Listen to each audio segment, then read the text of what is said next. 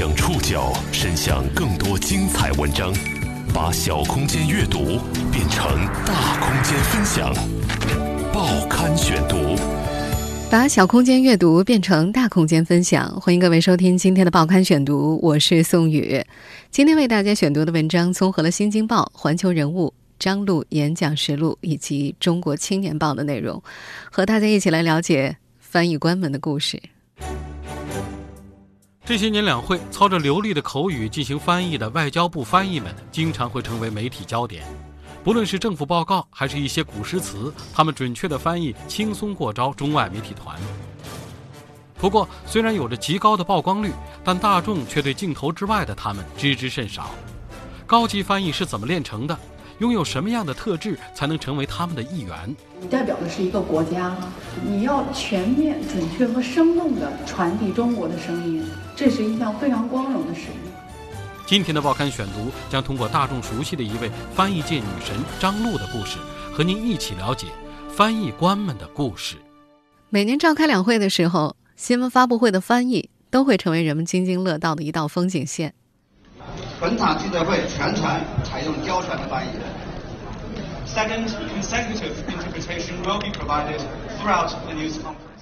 三月十三号，一场记者会开始之前，为国家领导人做过同声传译的外交部翻译孙宁，即席为宣读记者须知的主持人做交替传译，因为表现稳、翻译准、反应快，广受好评。对于这些从容淡定的翻译官们，网友们追捧他们为男神或者女神，多次向他们献上自己的膝盖。而在这些男神和女神当中呢，美女学霸张璐也一直是网友们追逐的焦点。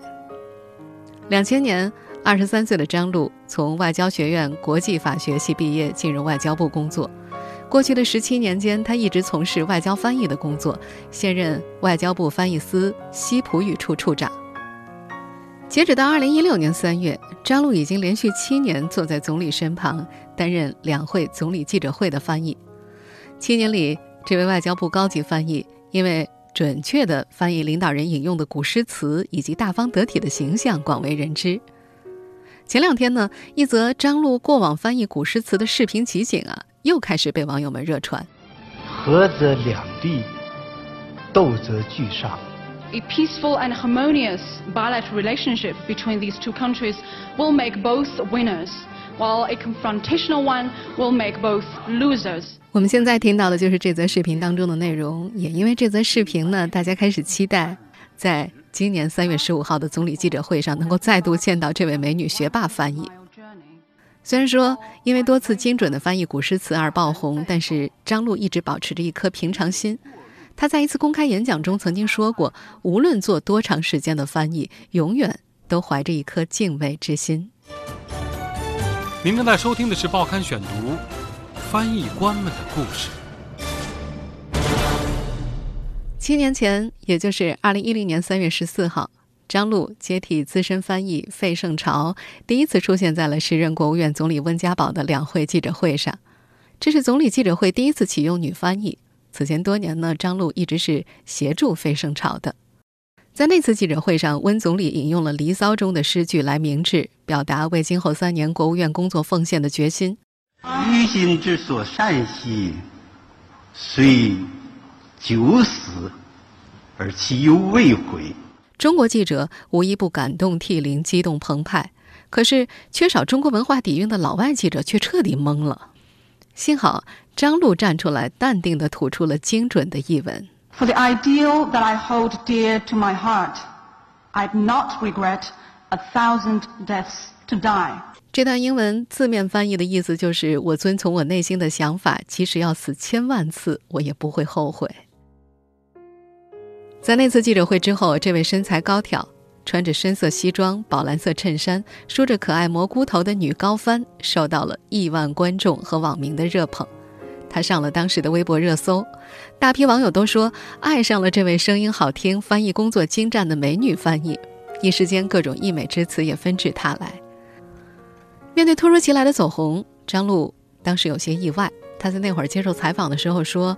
其实外交部有很多出色的翻译，只是那次刚好派他去了。而一年一度的总理答记者问又备受关注。在走红之后呢，张璐的关注度也随之增加了。不过他一直表现得非常低调。有网友特别搜集了他曾经翻译过的诗句，专门整理成文章在网上传播，还评论说张璐对于古诗文的翻译准确流畅，国学功底扎实，是合格的大国翻译。不过，这位翻译却在一次演讲中透露呢，古诗词翻译并不是他的强项，哪怕能够再多给他一秒钟的时间，都能够翻译得更加准确。他的一位高中同桌在接受媒体采访的时候也说，他还是原来那个他。他把自己现在的工作看得很平常，经常说只是一份工作而已。这几年在两会结束之后，张璐都会接到到高校演讲的邀请，每到一处，高校的学生们都热情的欢迎这位女高翻女神的到来。二零一六年两会闭幕后的一个月后。张璐到香港中文大学演讲，那次演讲的主题是外交翻译与中国外交。那天演讲的现场啊，能够容纳几百人的演讲厅被挤得满满当当的。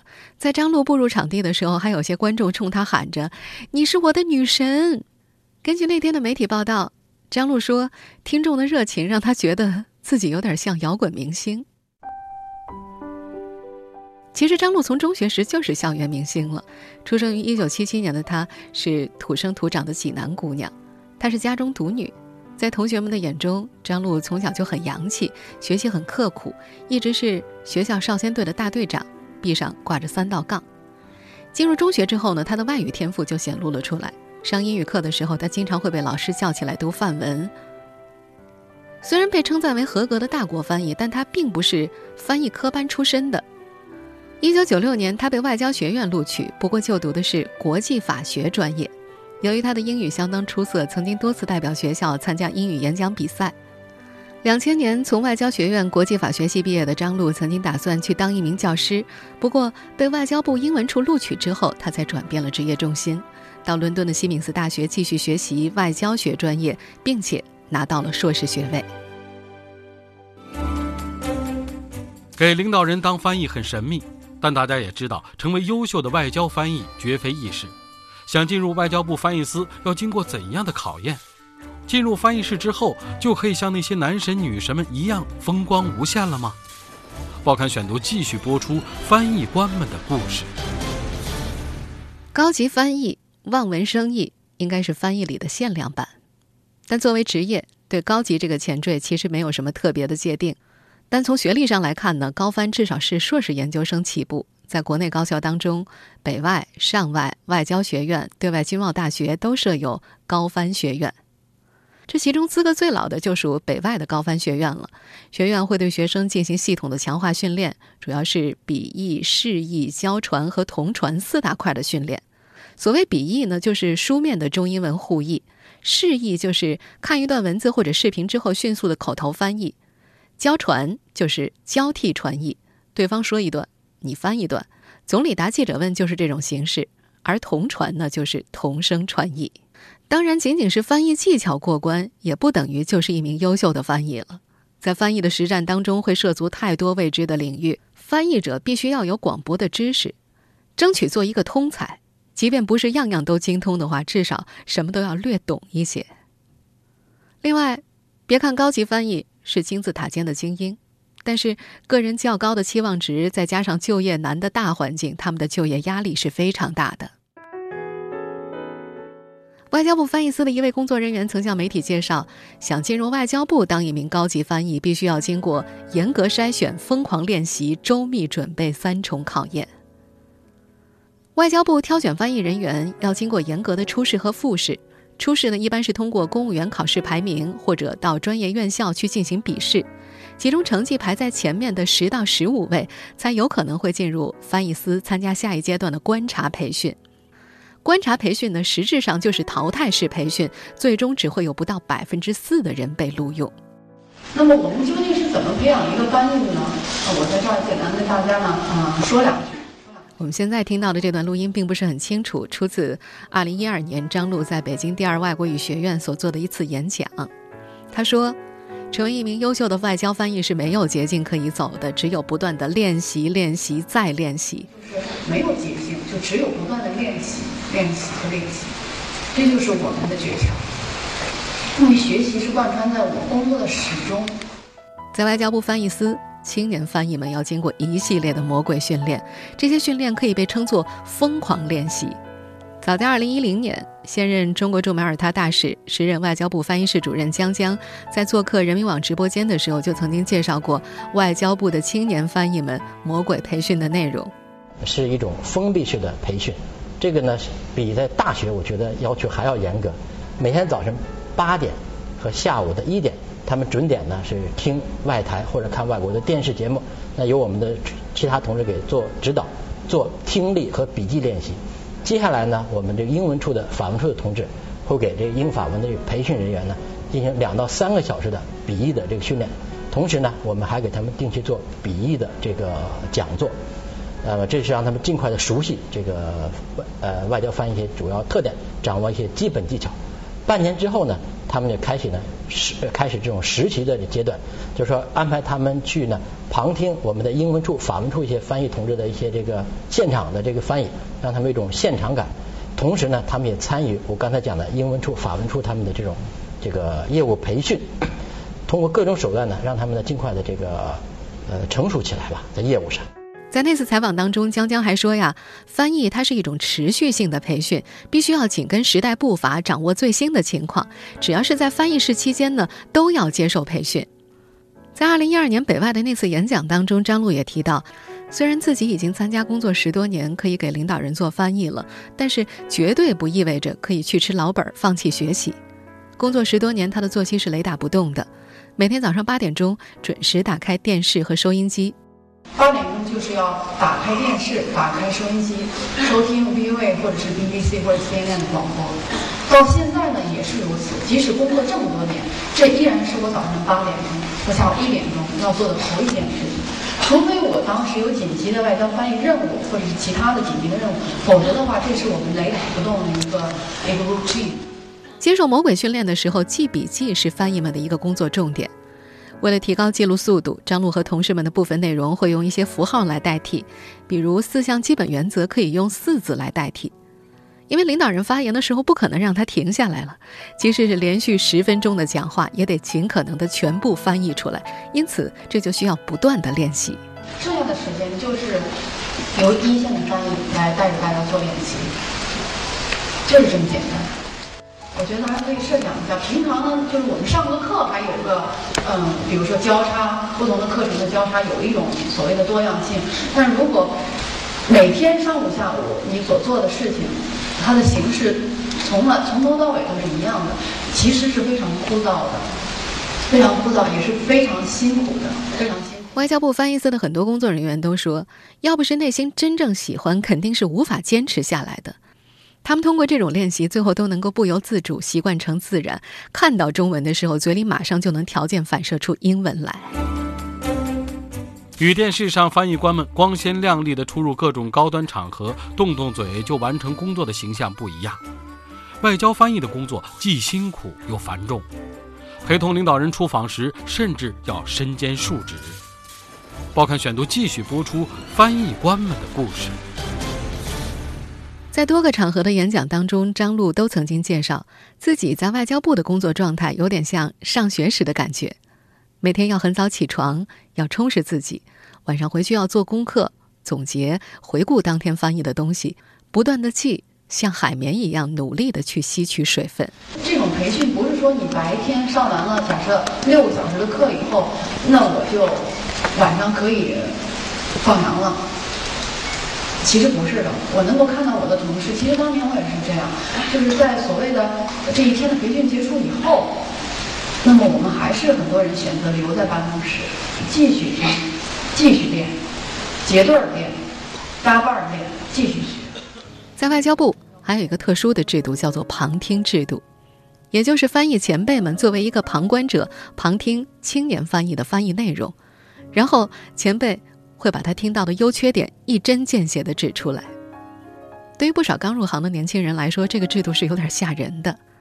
另外，张璐和他的同事们每年还要接受考试，考官就是翻译司的领导。考官会故意将一些别人听不太懂的，甚至会把一些音效不好的东西录下来放给他们听，以增加考核的难度。除了日常的训练，出差对他们来说更是家常便饭。随着中国国际地位的提高，近年来中国外交日程日益增加，张璐的工作也越来越繁忙。仅2015年，他就跟随领导人出访达54次。在北京第二外国语学院演讲的时候，张璐说：“对于一个相对比较成熟的外交翻译人士来说，每年大概有一百场左右。但是，这只是单场口译，还要再加上出差的口译活动。出差的时候，可能要进行口译和笔译，比如说会议记录就需要笔译。”他还说，一年出差的时间甚至可能会接近一百四十天到一百五十天，而真正的工作时间也就两百六十多天左右。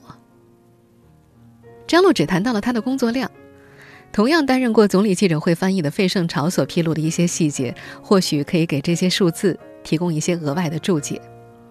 在一次公开演讲中，费盛朝说，出差高峰时，一年有一百五十天出差海外。时差倒得很乱，有时候半夜醒过来都不知道自己身在何处。他还表示，干外交翻译工作上洗手间是个老大难的问题，为了不去，只能忍着口渴不喝水，连续作战的时候也根本喝不上水。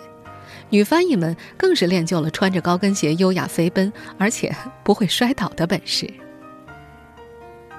而在正式的翻译之外，他们也许要花多几倍的时间做事前准备。有一次大型的翻译活动之前，张璐的父母问他：“你的活动准备好没？”张璐回答：“我不能回答你这个问题，我觉得我到最后也看不出来我自己准备好没。”在每次准备活动之前，翻译们都要根据活动的性质、重要程度、内容、影响程度以及自己的熟悉程度来做各种不同的方案。对于翻译们来说，准备时间远远超过活动时间是非常正常的。有一次，外交部翻译司的一位男同事要为霍金做翻译，那场活动的时长最多不会超过一个小时。但是那位男同事把《时间简史》这本书翻来覆去看了好几遍，还专门研究了一下。除了本职的翻译，陪同领导人出访的时候，翻译们可能还要承担一些其他的工作，比方说，在一个礼堂之内，翻译可能要扮演多重角色，充当礼宾。路线要怎么走，可能要稍微引导一下。有时一个大屋子，几十国的领导人开会，翻译要在第一时间内找到国旗，这也不是很容易的。甚至有时候，外交翻译还会承担安保工作，比如在联合国开首脑会议，一百多个国家的领导人聚集在一块合影，各国的随行、安保和翻译都想往前挤，这个时候甚至会出现一些肢体上的碰撞。但是外交翻译还是要上前帮助领导人沟通。除了业务上的能力，对于一名外交翻译来说，最重要的还是得具有超强的政治敏感度。工作中，他们会面对很多陷阱和考验，处理不当或许会酿成外交事故。报刊选读继续播出翻译官们的故事。意外的是，从业十七年的张璐最难忘的工作经历，居然不是让他爆红的总理记者会，而是担任朝核问题六方会谈翻译的经历。由于事态敏感，六方会谈里所使用的语言都会被视为会谈中的官方表态，因此每个代表团都带有自己的翻译。张璐说：“当一国代表团团长。”每次在讲话中停顿的时候，来自不同国家的所有翻译就立即同时开始口译。这场面让张璐印象深刻，也更让他理解了外交场合翻译的特殊位置。在二零一二年的一次演讲中，张璐说：“外交翻译在‘翻译’两个字前面加了‘外交’二字，就直接体现了他工作的特殊性。”周恩来曾经说过：“外交无小事”，这五个字也影响了几代中国外交人。张璐对此有自己的理解，他觉得作为一个外交翻译，代表的是一个国家，你代表的是一个国家，嗯，你要全面、准确和生动地传递中国的声音，这是一项非常光荣的使命。在敏感和重大的场合里，外交翻译所说出去的话是非常有分量的，这就决定了不能是一个普普通通的翻译员。在很多场合，他们要面对很多陷阱和考验，如果处理不当，或许。会酿成外交事故，所以在很多翻译官们看来，政治敏感性是做好一名政治和外交翻译的生命。如果这条线把握不住，无论你的语言基础有多好，翻译技巧有多高，恐怕你都不能够胜任这份工作。有人或许会觉得翻译司的译文抠得太死了，对应的很严密，但是在张璐和他的同事们看来，这是必须付出的代价，因为外媒也非常关注中国领导人使用怎样的词汇给事件定性。这让作为外交翻译的他们时时有一种如履薄冰的感觉。在一次演讲中，张璐说：“为领导人工作意味着，当你在说话翻译的时候，人们不仅仅把你的话当作是个人的声音，而且还是权威的声音。”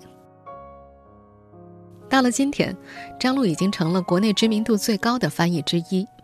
但是，二零一五年在一次翻译行业的内部论坛当中，他却说，无论做多长时间的翻译，自己心里从来没有想过可以百分之百的拿下，永远都怀着一种敬畏的心，越来越谨慎小心的做这种工作。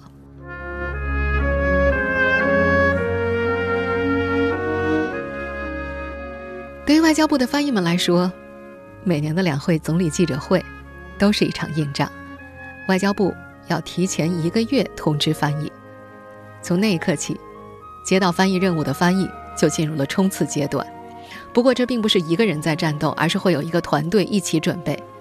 工作人员介绍，总理记者会的前期准备工作包括对两会热点问题的调研，整理总理一年来的讲话内容。在大战前呢，还要模拟召开记者会，不上场的同事充当陪练，设计出各种可能的突发状况。还要进行彩排走场、熟悉灯光、声效等等。二零一七年三月十五号上午，十二届全国人大五次会议闭幕后，国务院总理李克强将在人民大会堂三楼金色大厅会见采访十二届全国人大五次会议的中外记者，并且回答记者们提出的问题。当这个上午，张璐或者他的同事们再次出现在世界媒体面前的时候，作为旁观者的我们，或许能够更加理解他们光鲜背后的辛勤付出。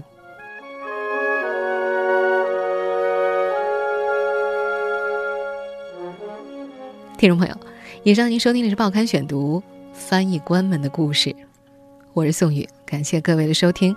今天节目内容综合了《新京报》《环球人物》张璐演讲实录以及《中国青年报》的内容。收听节目复播，您可以关注《报刊选读》的公众微信号“宋宇的报刊选读”，或者登录在南京网易云音乐。我们下期节目时间再见。海是什么样的颜色？蓝是什么我用字句拼凑的景色，到底适不适合